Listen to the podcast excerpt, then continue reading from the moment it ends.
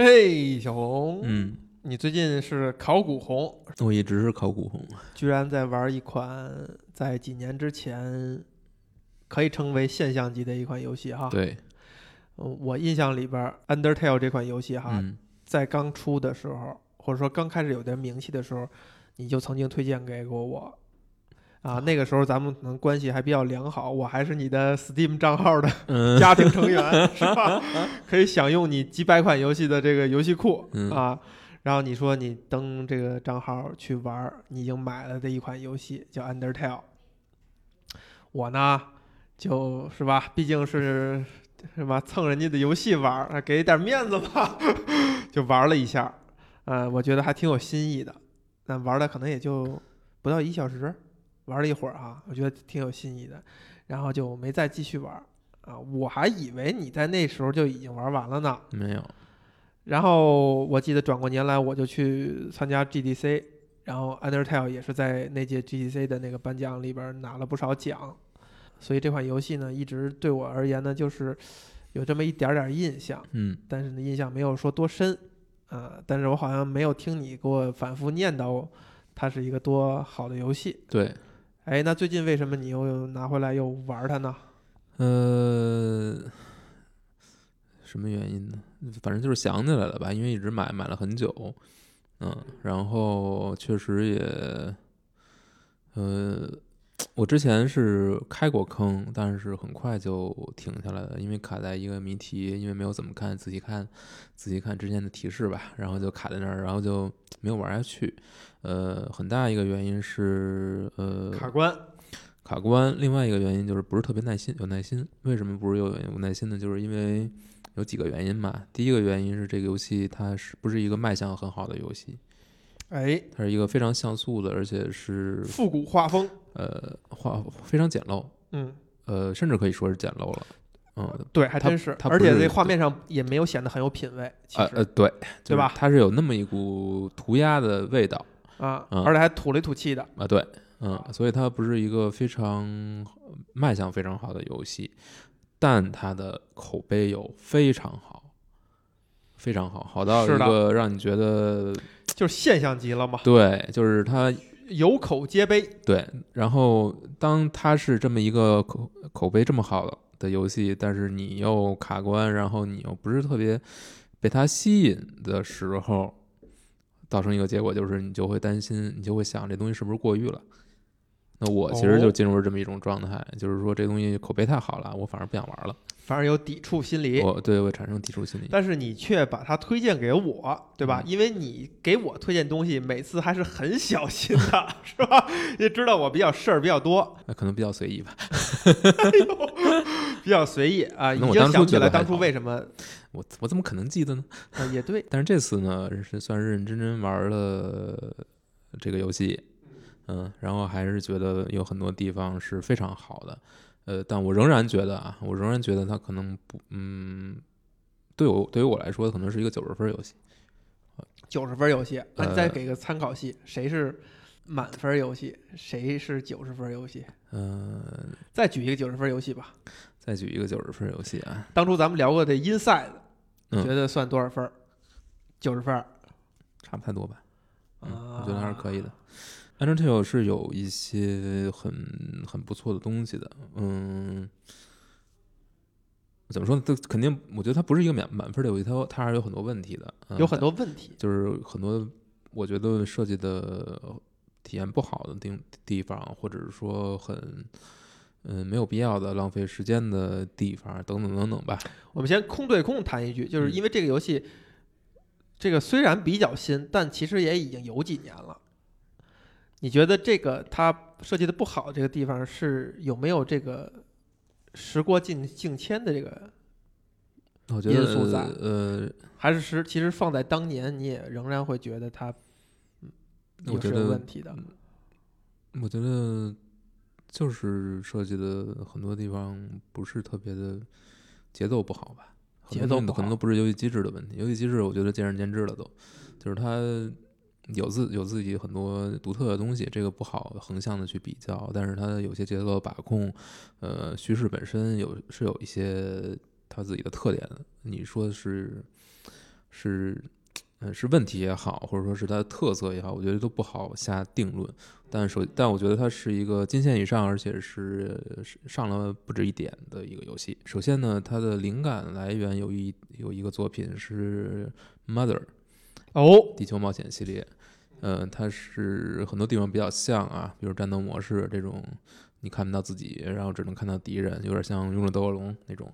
传统的回合制 RPG，对，然后呢是一个应该是一个现代的设定吧，但是是。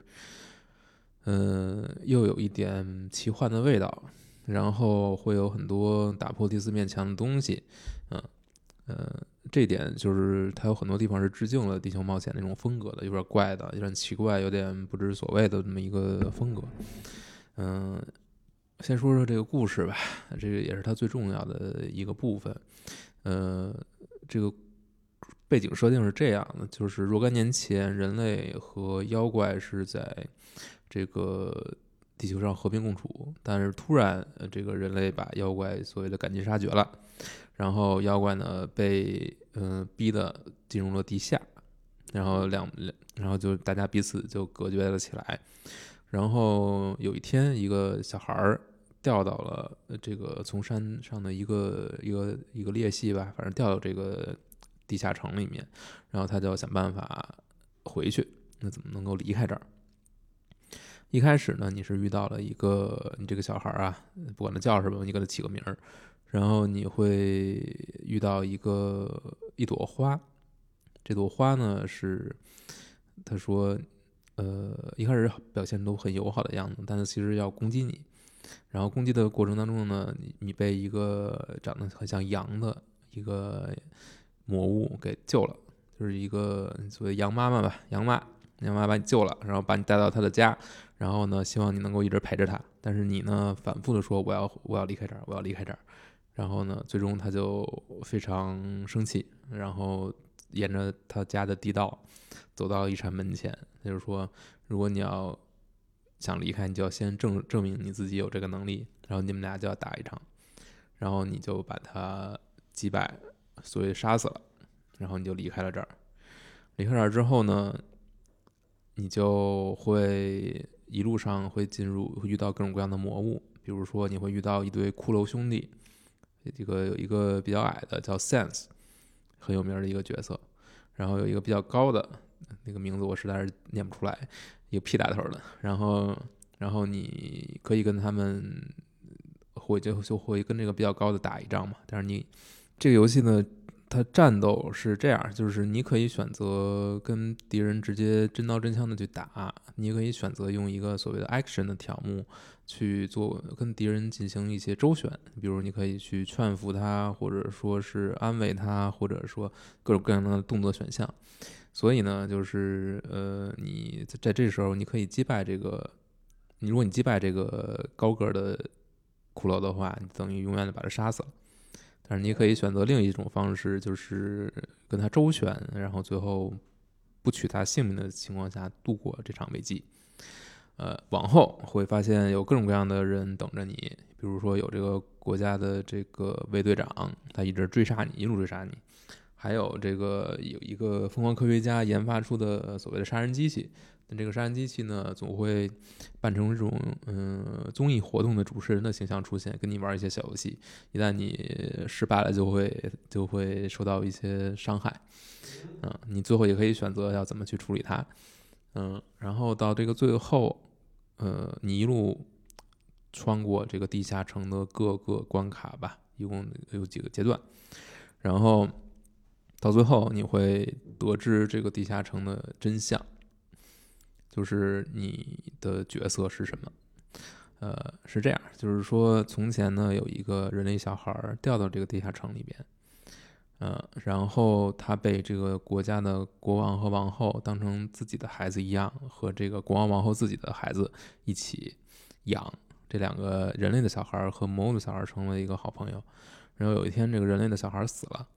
他是。他应该是他的愿望是回到自己的家乡吧，然后这个魔落叶归根魔魔物小孩呢就带着他的带着他的这个尸体回到了穿过了一个一道就是隔绝两界的这个屏障，只有这个魔物只有魔物拥有了人类的灵魂之后，才能穿过去。然后他等于穿过了这个屏障，然后来到了这个人类的人类孩子的这个所在的村子。但是呢，遭到了村民的这种所谓的围攻嘛，他们以为是这个魔物把这个孩子杀了，所以就努力的、奋力的攻击这个魔物，这个魔物小孩儿。魔物小孩儿呢，虽然很强大，但是最终也选择了回到，就是也不敌吧，然后回到了地下城，然后也死掉了。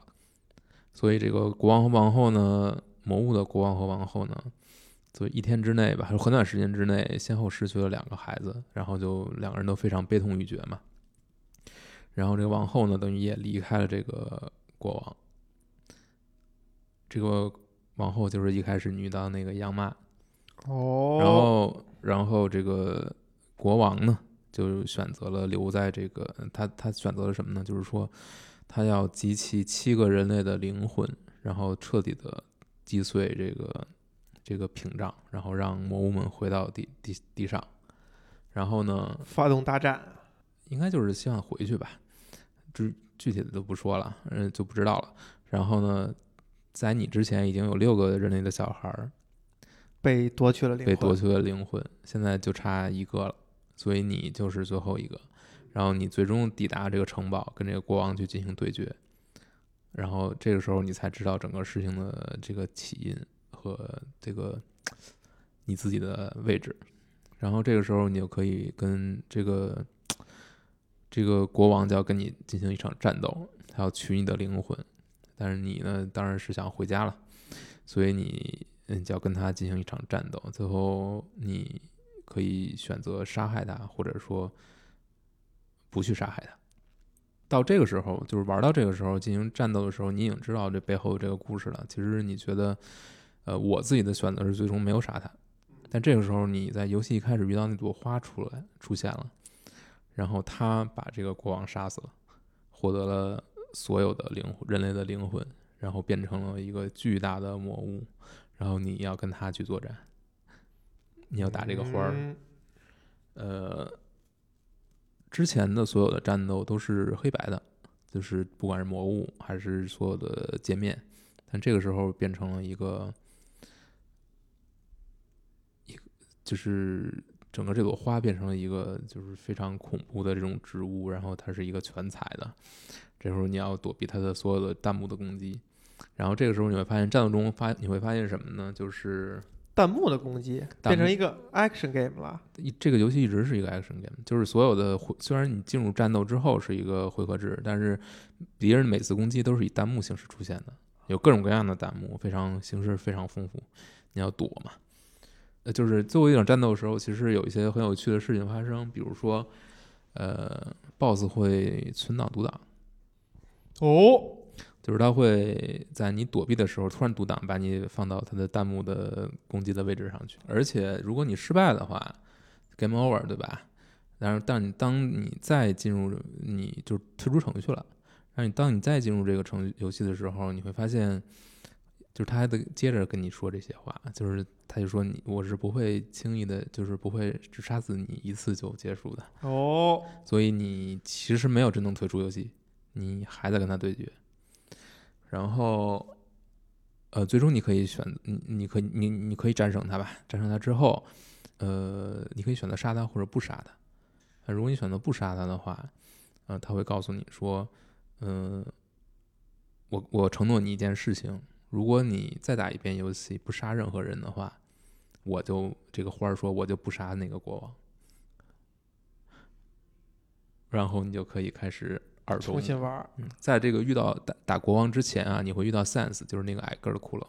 他就说自己其实是跟那个杨妈是隔着一道门嘛，呃，他们两个其实是一个互相讲笑话的这种朋友。然后这个杨妈曾经托付给他一件事事情，就是说让他照顾这个主角，然后呃照顾主角呢，所以这一路上如果你遇到任何的难题，你其实可以找他去求助的。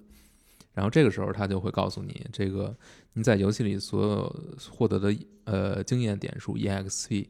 是 ex execution points 处决点数，我的天，然后你所有的等级 LV 就是是什么来着？呃，一开始解解解释是 love，就是你获得 love，、但是这个时候 level of 呃应该是 level of violence，就是你的暴力等级。啊，所以你的等级越高，就代表你杀的人越多。因为如果你选择杀人的话，你才可能获得经验点，才能升级。如果你不杀人呢，用用和平手段去解决呢，你会你只能可能只能得到金钱，但是你得不到任何的经验，你升不了级。所以你呢，如果你呃选择不升级不杀人，你的你的你的生命就只有二十点，你要从头用到尾。那我就开始了第二、第二哎轮。那第二轮一开始，你再次遇到这个花儿的时候，他说：“记住了，不要杀人哦。”然后，呃，这个时候我就开始第二所谓的和平和平主义路线。我要把真的就是二周目，呃对，但是其实很多人会跟你说一些看你很熟悉的话，嗯，嗯一周目会有多长时间？嗯，三四个小时，三个小时，哦，那也不短，二周目就会比较难，因为你不能杀人，对，所以你要躲敌人的攻击，同时你还要找到说服对方的方法，而且你要把所有你的你面对的 BOSS 都说服，而不是把他们杀死，包括最开始的杨妈，我突然产生一想法，就是如果有人一周目的时候也不杀人的话，做不到。做不到啊。对，而且有一些真结局的要素是只有二周目才可能开启的，就是一周目注定你是一个中立路线，就是肯定会杀一些人，嗯嗯，你是做不到不杀的，因为有可能可能一周目杨妈都不能不杀，可能是。然后二周目呢，你不光要不杀所有人，你还要不杀之后还要跟其他其中的所有的角色都进行所谓的 date 约会。啊，或者说有就是有一些友好事件吧，你要完成这个事件，然后这个藏的还比较深，这游戏是一个线性的 RPG 呢，还是是一个开放世界、啊？线性的 RPG，那你怎么跟他 date 呀、就是你回到你来到他他他的家，啊？然后触发一个事件，然后这个事件其实你要做的没什么，你就是看一遍，然后跟他建立这种关系。但是在二周目和平路线呢，你会开启，你会在你会来到这个原来这个疯狂科学家，也不是疯狂科学家吧，就你会来到科学家这个实验室里面有一个真实验室。真实验室里面就是二周目和平主义才能开启的一个一个区域，这个区域里面就会讲这个科学家做过的一些实验，在国王的授意之下，比如说他会想要把魔物的灵魂也呃保存下来，然后重新让他们呃就是相当于复活吧，就可能把很多个魔物的灵魂放在一起，但是会发现造出造成了很多畸形的。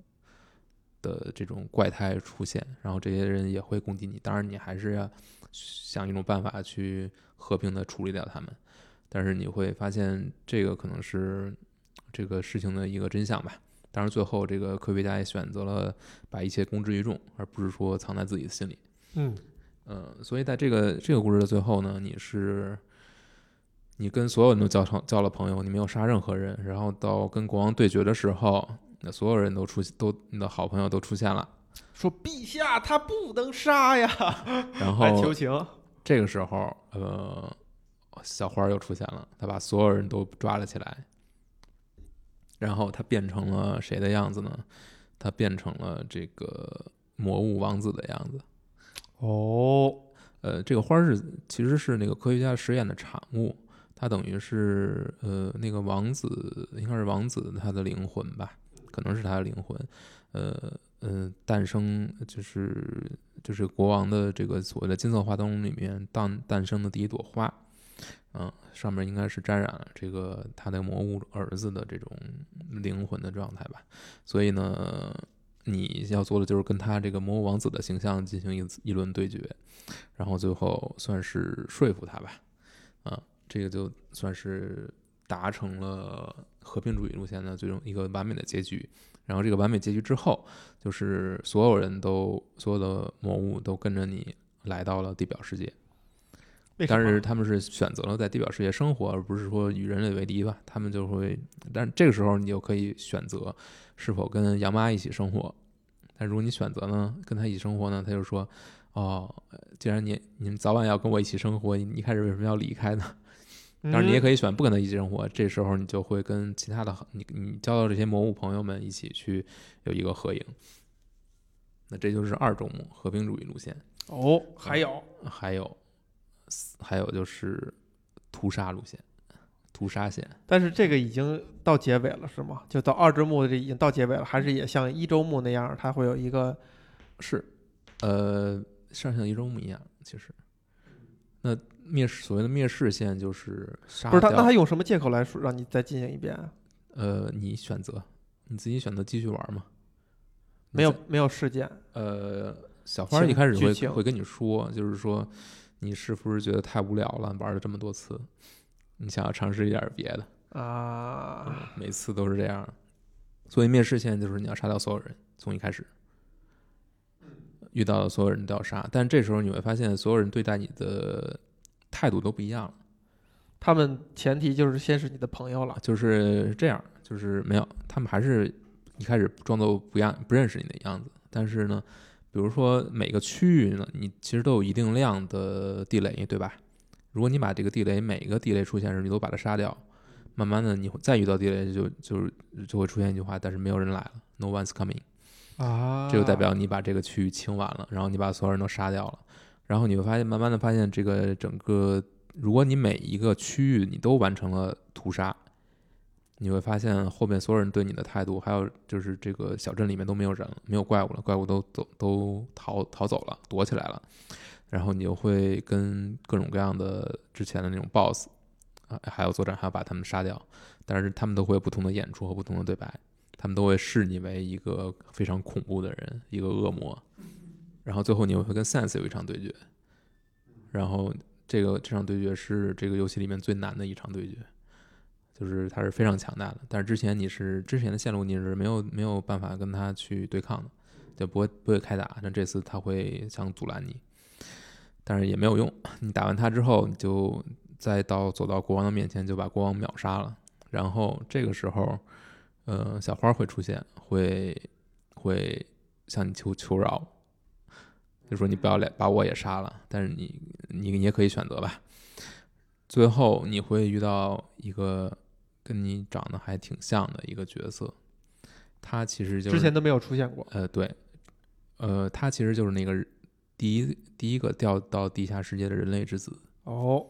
他的名字也出现了，在这个这条线里才第一次出现。然后你你知道他一开始之所以自杀，是为了能够跟让魔物获得人类的灵魂，从而穿过这个屏障，屏障。但是你会发现，这个时候出现的这个人类之子是一个十足的一个恶魔的一个状态。你可以选择跟他合作，或者说，呃，不跟他合作，或者你后悔了。但无论你如何选择，都会发现，就是你最后的命运都是被他杀死，就是非常恐怖的一个一个结局。哇，然后这，然后你还可以继续玩这个游戏，你还可以玩和平主义路线或者中立路线，但是不论不管你玩哪个，在最后的结局里面都会出现一些奇怪的东西，比如说你玩和平路线，然后最后会获得合影，要不然是跟杨妈的合影，要不然是跟那个你的这些朋友，呃，不是，也跟杨妈是没有合影的，跟你的朋友会有合影。如果你跟你的朋友合影的话，你会发现所有的朋友的脸上都被打了叉儿，红色的叉子。这么恐怖啊，对，这就是最后一种结局，就所谓的伪和平线吧。到这个时候，你才看完这个游戏所有的故事。已经讲完了，我讲完了，我没有打灭世线，我是看了剧情的。但是在这个我看我是我是直接看了流程视频，但是那个视频里面是那个小花还说了一句，说那个嗯、我知道有些人嗯、并没有勇气自己打，也现在正在看看别人玩儿，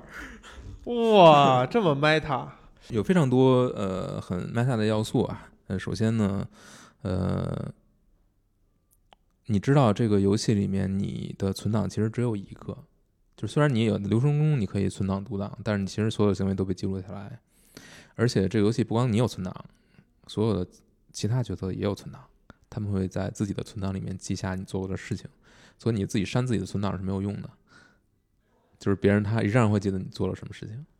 就是这个游戏你是不可能通过，你只能通过修改数据的方式，然后去悔改一些事情。但是，一旦你完成了灭世线，你你这个存档就永远带着这个印记了。如果说在你二周目的时候，嗯你前一半都没杀人，那是是然后不是嗯二周目、嗯前一嗯半都没杀人，嗯然后后边你不小心杀了个人，你会变成中立线，他会发生什么变化？就那些人还说我好像认识你之类的话，可能还会说，但是最后还是跟一周目的结尾一样，然后让你去打一下那个。对，呃，国王就完了。所以和平主义路线是很难达成的。我如果没记错的话，你当时玩完这游戏以后还挺激动的，给我发了一信息说你用了一个评书词汇，嗯叫做“体似筛糠对呃，这个其实不是玩是我一周目的体验，就是一周目最后这场战斗，呃，非常有冲击力，尤其是失败之后，就是你死亡之后，你回去发现你进入游戏之后，它还在继续，就是你其实结束不了这场战斗，除非你赢了，否则你会一直打。呃，这个时候就是会非常让你觉得作者是钻到了你的脑子里，”那种状态，就是他在彻底的颠覆游戏的一些基础。对，呃，然后二周目有趣的比较有趣的就是 Sense 那场战斗，其他的跟其他的战斗就是你攻击的时候，敌人就站着挨你打，对吧？这就是 RPG，对不对？但是在 Sense 战斗的时候，你是打不中他的，因为他会躲开。他说：“难道我你觉得我会躲在，我就站在这里默默的挨你打吗？你是打不到他的，你最后只能用一个花招去，呃，而且他会不让你不不进入你的回合，就是他完全掌控了这个游戏。然后你会在他打盹的时候，把那个框框，就是那个行动框拖拖拖拖拖拖到这个战斗这儿，你才能打到他。呃，就有非常多跳出你，呃，他是在利用你对 RPG 的固有的认知来做文章，同时也会也在利用你对于游戏的一些基本的认知来做文章。就是我们已经约定俗成的一些事儿。对，他在把它打破。呃，但是我觉得可能对我来说最重要的一点就是为什么会它会让你觉得非常非常非常那个重力路线的结尾这场战斗，还有最后真相这个揭露是非常有冲击力呢？我觉得很重要的一点还是它的配乐非常非常棒。配乐，配乐非常棒，就是它在各个节点都会有非常恰到好处的配乐，呃，烘托气氛来，尤其是，呃就是这个游戏为什么一开始你玩不下去呢？因为它给你的信息实在太少了，就是他把所有东西都留到最后，它是一个非常慢热的一个过程，所以你为什么我一开始会坑了那么久，坑了好几年可能，就是我没有熬过去那个一开始这个慢热阶段。但是一旦你熬过去了，一旦你呃打到了最后，把一周目看完，我觉得你一定会打这个所谓的和平路线，就是因为呃一周目的一个结尾的这个冲击力确实非常大，这个可能只有你自己玩了你才能知道，就是当时的那种对于。就是你，你其实，在打到国王之前，你会看到非常多的真相，这个事实一点点揭开，你会发现这个非常悲剧的这个故事，这时候你其实是，嗯、我觉得稍微有一点心的人是不会去选择再去杀人了。这个时候你会，你你你说的是同情这些魔物是吗？你会同情所有这个这个地下城里面这些魔物，呃但这个时候你，尤其是当你选择去宽恕这个，就是说 have mercy 嘛，就不杀这个国王的时候，国王反而被这个花儿杀了，而且花儿又又会夺走，要夺走一切。呃，这个时候你再去跟他去进行这场非常非常就对比非常强烈的这种战斗的话，其实是很有冲击力的。嗯，所以我觉得最好的状最好的体验其实就是一周目跟这个最后这场决战，让你觉得一定要打赢不可，但是又非常难，非常难。你在玩这个游戏的时候，你你是怎么代入自己的呀？嗯因为主角是个哑巴，基本上不会说话，所以有我觉得更多的我代入可能没有什么太大的问题。嗯，我其实一开始脑子也知道，就是说如果它是一种可以不战斗的话，那我肯定是要选择不战斗的方式。但是一开始可能有一些你是避免不了的，比如一开始你打洋妈，你是没有办法不打就过的，嗯，想不出办法，那可能就是只能只能这样。但是打完之后就非常不舒服，就是这种状态。也就是说，这个其实这个游戏没有没有头儿是吗？就是你可以一直嗯，玩，可以一直。打，但是一旦你玩，它也没有最后最终你解决了什么问题，解决了什么，就圆满。它就是有几个结局嘛，你看都看到了就是了。既然他把轮回这件事儿做成了他的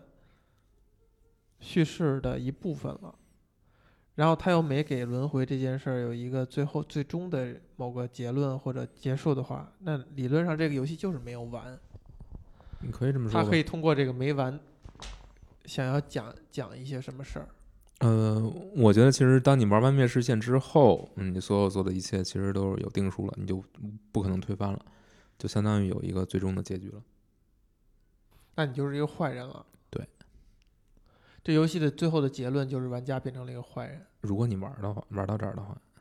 但是其实有很多信息，你只有在这个线路，你你你才能对知道。对对对，所以这块儿现在有点危险哈。你是不是还没有玩到最终最终的东西？还是说他最后就是让玩家变成了是一个自我认知是我是一个坏人，我把一个国家所有人都给，如果你玩到那儿，那你就是但是一个游戏就是要让人玩到那儿的，对吗？呃，还是说你觉得这个游戏它其实没想让人玩你可以自己选择，你可以选择玩到中立路线就不玩了，这都是你自己可以选择的。哎，这个事儿还真是有点意思啊。嗯，如果你玩下去，你必然就是变成一个坏人。而且这是一个不可逆的结论，就是你的党就变成这样了，你也不能，你也不可能清除了，你没法回头了。并且这个但我觉得没有没有没有给你任何的，你不可能再回来了，就不可能再走出一个正常的完美结和平路结路线结局了，就是你这个党就彻底的被污染了，可以这么说吧。但我觉得这是 intended，是故意的，就是这也是对玩家的一种一种戳你一下，就是说你最后还是会这样的。就如果你想享受这个游戏的所有一切，你想知道一切，你的唯一的办法就是把所有人都杀掉，你才能走到说这条线。制作者是在说什么呢？我觉得就是给大家选择，就是给你任何一种玩法的风格，嗯，都给你一个选择对应的。但是他最后就是不怀好意的哈哈笑，就是你们都会走到这儿的，你们终将走到这一步，对，变成了一个十恶不赦的坏人，对干干下所有滔天大罪。对然后还告诉你，就是你干完之后，不要以为别人不记得，不要以为你可以 save load，对，这个游戏是没有 save load 的，有很多事情是你做了你就做了。你觉得他为什么要这样做呢？嗯，我觉得这跟游戏的主题还是挺有关系的呀。就是游戏的最 gameplay 最重要两点就是你到底是一个你选择杀还是不杀，你不杀更难一些，但是杀更能更容易一些。那就是你你怎么样去，你你要为自己的行为嗯付，付你走完和平主义路线以后，其实他是不强迫你再走第三周目的，不强迫，他只是在二周目过程当中拿话暗示你，你没有其他可能性。你在你在玩的时候，开头他会跟你说，就是会提示你一下。但是，那你是怎么产生再玩一遍的这个动力的呀？我啊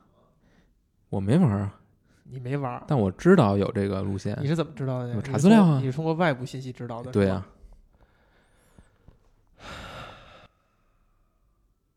但确实游戏 gameplay 就提供了一种可能，就是既然有一个不杀的结局，那当然有另一集了。那他是在说人不能太好奇吗？我觉得他没有想说什么，你我觉得对啊，你觉得你你现在理解这款游戏了吗？呃，你要哪种说法？就是你真实说法，你觉得你理解这款游戏了吗？我觉得没什么不好理解的呀。我觉得我理解了。那制作者想要干嘛呢？我觉得他首先他要表达的东西在不同结局里是不一样的，那对于中立结局或者说和平主义结局来说，它是要表达一种非常正确的价值观吧。但是在呃屠杀路线呢，它其实是在完成游戏本身，游戏这种东西它的一切的可能性，它把它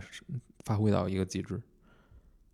就是游戏可以这样，我要给你这种选择，它才叫游戏。如果没有对应的选，我嗯，如果我既然让你可以杀，你就可以把所有人都杀干净，我把它推到一个极致，你可以选选择这个，而且我还有新内容给你看，我还有新的东西，你可以去玩这个，没问题。但是我允许你，但是我告诉你要付出代价了。你愿不愿意付？嗯，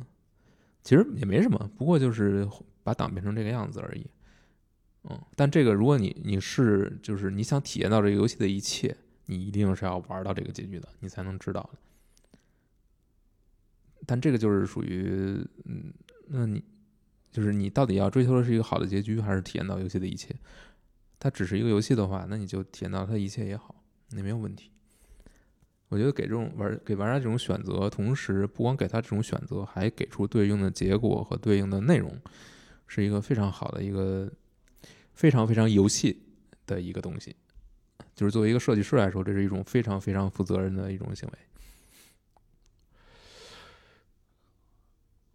哎，你真的要到这样的话，就到此时此刻哈，这个游戏还真是非常伟大了。你要这么说，它就是真的是在游戏领域去去探索那个所谓的艺术的那个东西吧，就只有游戏能够给予的表达。对确实就这个剧情其实无所谓的，对吧？什么什么人类的孩子，什么这孩子那孩子到哪儿去了，谁嗯谁嗯都是一个上帝。下地的，嗯，无所谓的，对吧？可能自圆其说就可以了。嗯，并不重要。重要是在这个过程当中，他去给你的就是怎么样让你让你的在游戏中玩家在游戏中的行为变得有意义、有结果，对，能够对应上，就它与规则的互动变成表达，嗯可以这么说。具有额外的意义。嗯，你会不会觉得有点可惜呢？就是如果你你最后第三周末你是自己打的，是不是会有更更多的感受？会，但我不想，而且这个东西也没法也不可逆了，什么不可逆？也是一次性的，对对吧？对嗯，我觉得这就是它特别好的一点。你现在你有什么 take away 呢？这口味啊，啊，就是就是就是你现在所有一切行为发生以后，就是你三周目其实你是看了一个视频通关，对啊，至此你获得了什么？嗯，首先我告诉你，这个游戏基本上是一个人做的，这个事儿我好像有、嗯有点印象，对，画图的什么的，对，所以他这个画面才显得不是很有品位，是不是？呃才华技能点没有点在那儿？不是不是像画像素图也专门有别人画，啊，大大量像素图是别人画的，嗯嗯，我觉得吧，就是说 take away take away 什么东西，嗯，看刚才说了，就是说能够对很多规则有约定俗在很多约定俗成的东西的基础之上，做出自己的一种重新的演绎，用一个流行的说法叫媒介自反，就是这个材质，你你你你叫这个你叫 game 这个东西，你就是具备了某些特征的。然后现在你现在在思考，我要反掉这些特征，或者说我要想什么办法去嗯。去把它推一推。呃不管叫什么嘛，我觉得呃，首先这个游戏的体验密度是非常高的，嗯，这一点就很不容易。就是它不是一个填充你很多时间，占你很多时间，有很多填充内容，但其实这些填充内容没什么意义，不是这个样子。它会让你的每一场战斗有非常独特的设计，然后你在游戏里面的行为都有一些对应的结果，你必须要承受。嗯，其他就是这样吧，我觉得，我觉得有很多东西是很难说的。我倒不觉得这个是一个怎么说，就是像很多人说的那样，就捧到天上去。其实我觉得也没有必要。嗯，但是它确实是在一己之力，不管是不是一己之力吧，能够做成这种非常非常浓的，呃，非常浓郁的体验吧。我觉得这个这个确实是很难得。咱们之前聊那个 There's No Game 的时候提到过 Undertale，是我提的还是你提的？还是因为因为什么提的？有点忘了。嗯，因为什么提的呀？不知道，不记得了。那如果说到这儿的话，你会觉得这俩东西有关联吗？呃，有，但是我觉得 Under，呃，我觉得，嗯，There's No Game 更多的是对对于游戏的很多机制上的，对，这 Undertale 也也有，对吧？比如你说拉那个什么框不太不太一样。不太一样。对，There's No Game 可能更多，比如说是对界面上的，是对你操作逻辑上的这些东西，但是 Undertale 可能会更深一点，它会切到一些更里侧的东西，嗯，就是你游戏本身的逻辑到底是什么？那这东西我怎么把它跟跟这个玩法、跟这个什么、跟故事来结合到一起？那这个可能是他们两个不太一样，所以你看，嗯、There's No Game 给你的冲击，我觉得更多是是是它玩法设计上的东西，就是说我这个玩法怎么跟界面联系到一起，怎么跟其他游戏联系到一起，各种各样的梗，呃，各种各样让你觉得太懂游戏了。但是 Undertale 更多的，它会跟你的道德选择、跟你的个人的投入的情感会有一些你会深刻的意识到是道德选择吗？嗯、会是，你看，你刚才在聊那个机制，就是嗯。可以战斗，也可以去所谓的劝服，嗯。这就让我想到了那个《欺诈之地》，去年还是前年的那个游戏，就是做做呃饥荒的那个公司做的一个卡牌游戏，它也是卡牌战斗部分啊，分为两种，有有一套卡牌是真正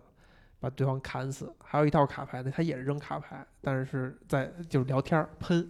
给对方喷晕了，你也能相当于赢得这场战斗啊。当时这个是作为这这款游戏的一个所谓的特色，因为在这个游戏之前，那个另外那杀戮尖塔已经把卡牌加 roguelike 战斗这种模式带入到所有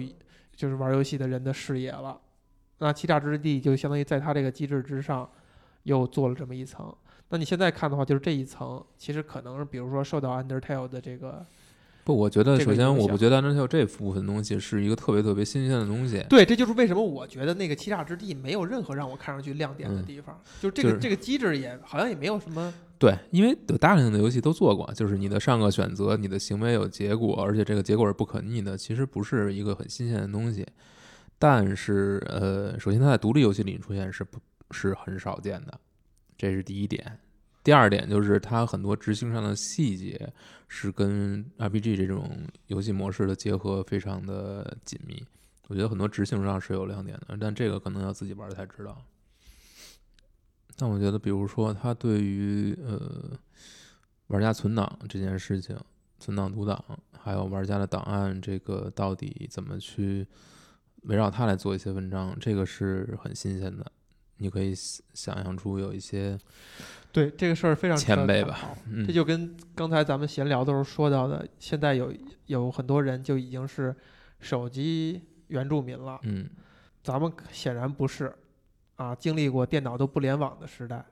然后经历过电脑联网的时代，只能用电脑上网的时代，才到现在这个所有几乎所有带屏幕的设备都联网的时代。那放到游戏也是这样，就是我们是经历过没有存档概念的这个年代了，就全是 FC 早期的，或者说甚至街机这种就所谓的 arcade 这样的游戏。然后我们又经历了电脑游戏的是可以有存档概念的，嗯然后现在这个时代好好像，比如主流游戏又没有存档感，就或者说它会刻意淡化存档这个自动存档嘛，都是。对，没有存档这个动作，但其实是有档案概念的，对对吧？你比如你设备之间迁移，呃，以及什么账号，你这个账号绑定了一个什么东西，而且它还意味着，你如果战嗯斗输了的话，你是退回到某一个点，就是你可以没有代价的玩一个游戏，但是这个游戏告诉你，呃，你所有的一举一动都是有代价的。这样，这就是这这就是这个游戏跟其他游戏的不一样。嗯，就是你的行为是有后果的，而且你无法通过 S R 大法去去洗洗掉你的行为，你的一切行为都是有后果的。嗯，所以在每一次流程最后，你都要和 Sense 见上一面，他会告诉你，他会讲他跟杨妈的这种关系，他跟杨妈什么关系啊？就是他们俩是呃，就是一一个好朋友。好朋友的关系吧，啊，但是他会在这个时候去判断你，就是对你有一个 judge，就每次到这个节点，你你们俩都会有一场对话，他会告诉你，呃，他会评断你在这一周目中的行为。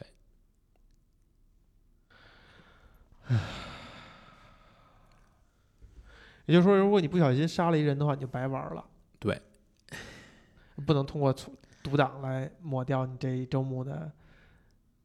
就是你推到你没杀之前。呃，这个好像是可以的，但是但是，哎，我想想，哦，不行，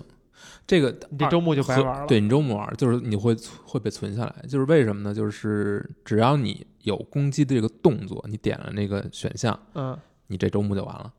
那在哪儿能给这个提示啊？就是没有人给提示。你只有到最后才知道啊，人家已经识别了你，你你你你使了攻击了。呃，不是有，因为你如果使用了过攻击的话，你是无法触发真结局的，就是那个真实验室那部分，你就你就你就见不到了，你就进不去了。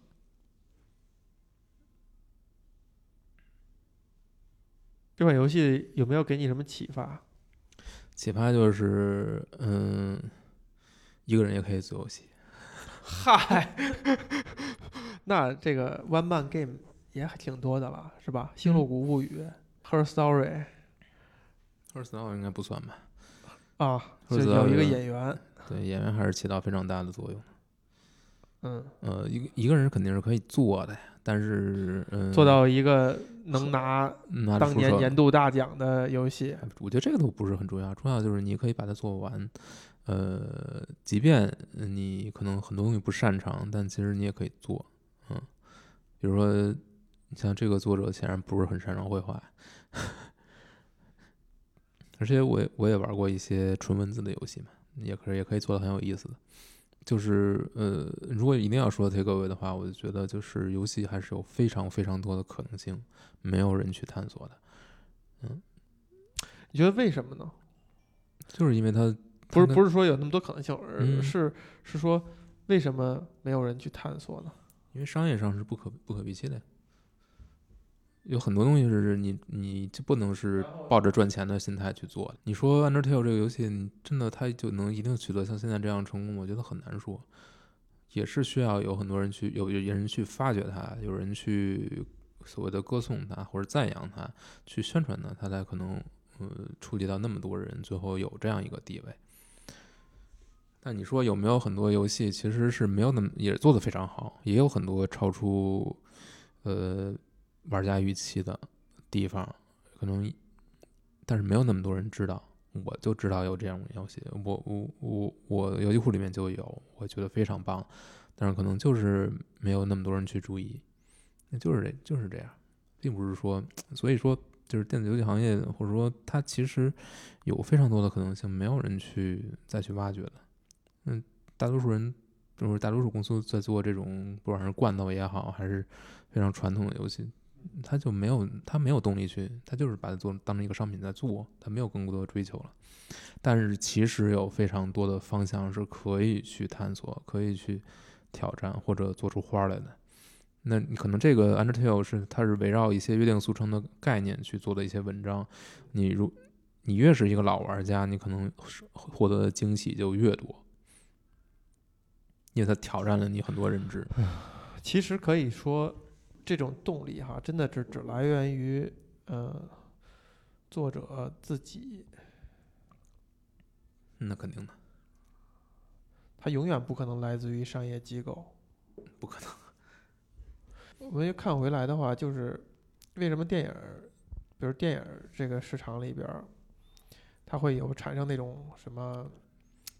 新兴计划呀，什么新导演的那个什么什么各种计划呀，他可能有人会投资这样的事儿哈。你无论是投资也好，还是他是有甚至有一点儿半半公益性质的的行为，那我觉得可能那说回来，就是游戏的年头还太短吧。对，就是还是发展的时间还是相对短一点儿。对，那可是现在游戏其实也有啊，我觉得是有一些的，就是针对所谓的呃带引号的艺术游戏的这种支持，这种这种，比如国家层面的支持什么的，也我也看到也也会有，真的有吗？真的有啊，但可能都是可能是欧洲了吧。那么国家会有一些扶持的。你像波兰现在涌涌现出那么多，呃，做独立游戏的厂商，也是因为有一些人带头，而且那个国家是有一些政策投哎，入的。对，这个 Undertale，你你你了解到它作者是什么大概什么背景了吗？嗯，没有特别多的看，对，你看这个跟咱们刚才聊那个九星计划挂在一起了哈，嗯 就是为什么现在北欧搞了好多事情，就得人好像得进入那一个状态。就是你嗯看啊，咱们刚才聊那个九星计划，不是提到的一点，就是北欧那边有几个那几个国家哈，那几个两三个国家，它有一个特点是说这些国家的人就是。他不是说美国梦那种奋斗，嗯就是我要从一个什么 nobody 变成一个哇，极特就是富甲富古一方的状态，或者怎么样。他甚至社会风气还是觉得对这些人还是持一种甚至有点敌视的状态啊。我我听说啊，甚至就是如果你这个人特上进，天天我在公司里边巨奋斗的话，可能大家对你是一种侧目的一个状态，就是公贼吗，是吗？不就是公贼吗？挣挣工分儿是吧？不对，但前提就是说，是不是真的就到那个状态的时候，就你完全对自己的一个，那你激发的是一种什么动力呢？就是我做出一点新的东西来，让我觉得有趣，让我觉得我自己觉得有劲，让自己觉得有劲，可能就如果在那个社会下，钱不能让自己觉得有劲的话，那就只有是新的东西让自己觉得有劲了。对呀、就我觉得不一定是都不一定是所谓的新，就是对所有人来说都是新鲜的，